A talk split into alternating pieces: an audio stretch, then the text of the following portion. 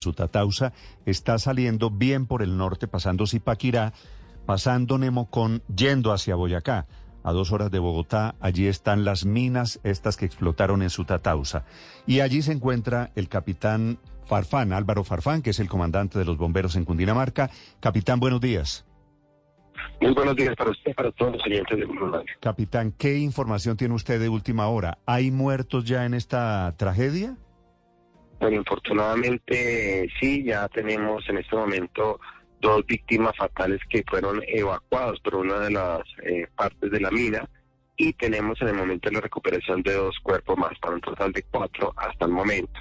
Y un rescate que se ha hecho pues de dos personas eh, que fueron en este momento valoradas y remitidas a los centros asistenciales que presentaban pues los mm. temas eh, por temas de inhalación de material tóxico dentro de la mina. Capitán, ¿y qué fue lo que sucedió? Bueno, en este momento pues eh, estamos en, la fase de investigación para poder establecer realmente cuáles fueron las causas que generaron esta explosión, pero pues se presume como hipótesis inicial que es una acumulación de gases. Como sabemos, estas minas están en su parte interna eh, llenas de gas metano, además de ello hay polvo pues de carbón. Y esto pues material a, pesar de además de ser tóxico también es altamente pues explosivo. Y obviamente pues esto es lo que generó que se produjera esta, esta emergencia como tal. Estas cinco minas pues están intercomunicadas entre sí y eso pues genera que esta situación se, se de manera de cinco minas sí. Se, me está se me está yendo se me está yendo la señal inicialmente Sí, yo sé, yo sé, desafortunadamente les pido a los oyentes un poquito de paciencia porque la zona, por supuesto, es de muy difícil acceso. Capitán, entonces, ¿explota una mina y después las otras como en cadena? Sí, obviamente hay una reacción en cadena, genera la explosión en una de las, de las minas y esto genera afectación en las otras cuatro y minas. En total, eso es, eso es lo que los mineros llaman una colmena. En total, ¿cuántas minas explotaron? minas estamos hablando y en el momento habían 30 mineros que estaban desarrollando pues las actividades de explotación y de, en el tema de carbón. Eh, siete de ellos pues afortunadamente lograron salir por sus propios medios, cuatro pues que fueron remitidos eh, a hacer un tema de valoración pues por temas de inhalación de, de, material eh, tóxico y eh, se continúa pues en, en, el proceso de la búsqueda de 19 personas que continúan obviamente bajo la ¿En este momento hay 19 mineros que están todavía atrapados? Nueve, contando, pues descontando las dos personas que ya están en el proceso de recuperación del cuerpo, de los cuerpos. Por eso, estamos hablando de una profundidad de más, estamos hablando de una profundidad más de 900 metros, en todos eh, víctimas que estamos en este momento evacuando, pero pues hasta que no los tengamos, eh, digamos, en la zona segura, todavía lo seguimos contando como persona atrapada, porque pueden haber varias condiciones que nos puedan generar realmente complicaciones en la, en la labor de recuperación de los cuerpos. ¿Y hay alguna clase de comunicación con ellos abajo?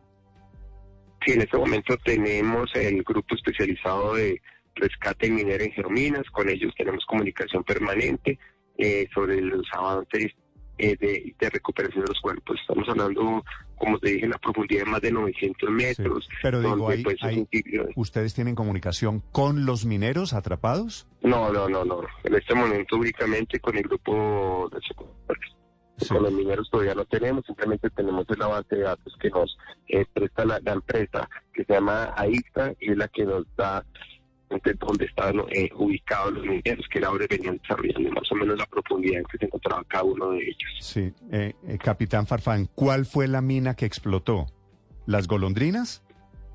Pues inicialmente, y según el, informe de las mismas personas que trabajan acá, dice que las golondrinas pues generó una reacción en cadena que pues generó afectación en las otras cuatro minas. Como yo le he dicho, son minas que están intercomunicadas entre sí aunque cada una es independiente, pero todas están, comunicar, están intercomunicadas y esto personalmente genera este tipo de situación que cuando se presenta una explosión, pues se genera esta reacción en cadena por la acumulación de gas metal. Capitán Farfán, las cuatro personas que encontraron muertas hace algunos minutos, ¿los cuatro son mineros? Sí, señor, todos son mineros. Sí, de familias muy humildes de, de la región, ¿verdad?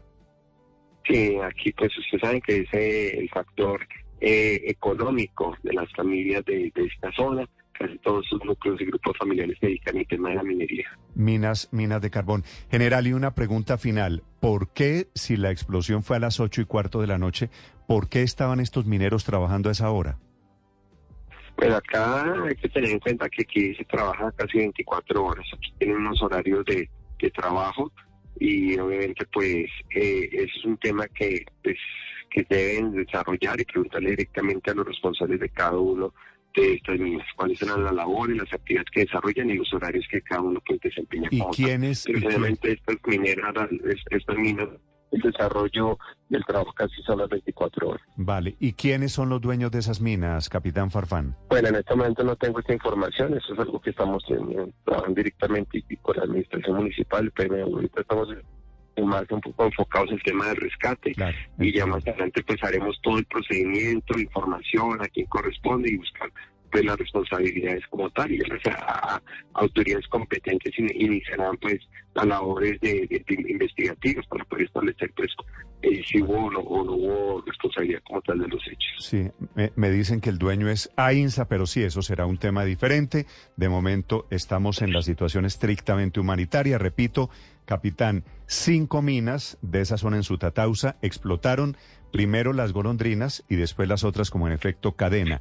Había 30 mineros, 19 permanecen atrapados, 4 fueron encontrados muertos, 7 de esos 30 ya rescatados reciben asistencia médica en clínicas y hospitales de la región, ¿verdad? ¿Es así? Sí, inicialmente sí, eh, después eh, hace el rescate de otros dos mineros, estamos hablando en este momento de nueve mineros, pues afortunadamente eh, salen con vida y se me va, se me va. Nueve mineros, me aclara el capitán Álvaro Farfán de los bomberos en Cundinamarca, nueve mineros lograron salir con vida por fortuna desastroso. El resultado de momento, cuatro mineros muertos y otros 19 atrapados. Gracias, capitán Farfán. Es el comandante de los bomberos atendiendo la emergencia en el lugar.